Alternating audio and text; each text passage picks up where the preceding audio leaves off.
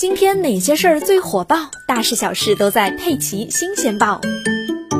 撸铁太用力，杭州三十七岁肌肉男的肠管竟然掉了出来。专家说，这种病发生的概率极高。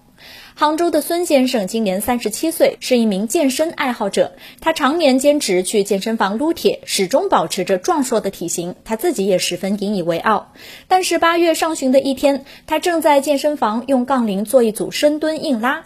在屏气发力的瞬间，他突然感觉右侧大腿根部一阵疼痛。开始他还以为是拉伤了，可到更衣室一看，右侧的腹股沟区域鼓起了一个小包，摸着也不痛，除了有些坠胀感，其他也没什么异常。孙先生就没有太留意。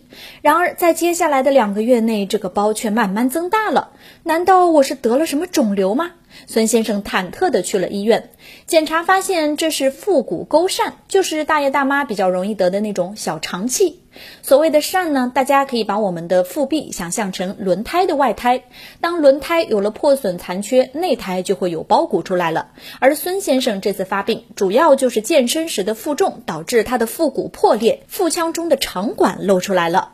医生说，我国大约三分之一的六十五岁以上老年男性都会被腹股沟疝盯上，而现在年轻人也多发，大多都是在健身、搬重物、跑步，甚至排便用力过度时出现。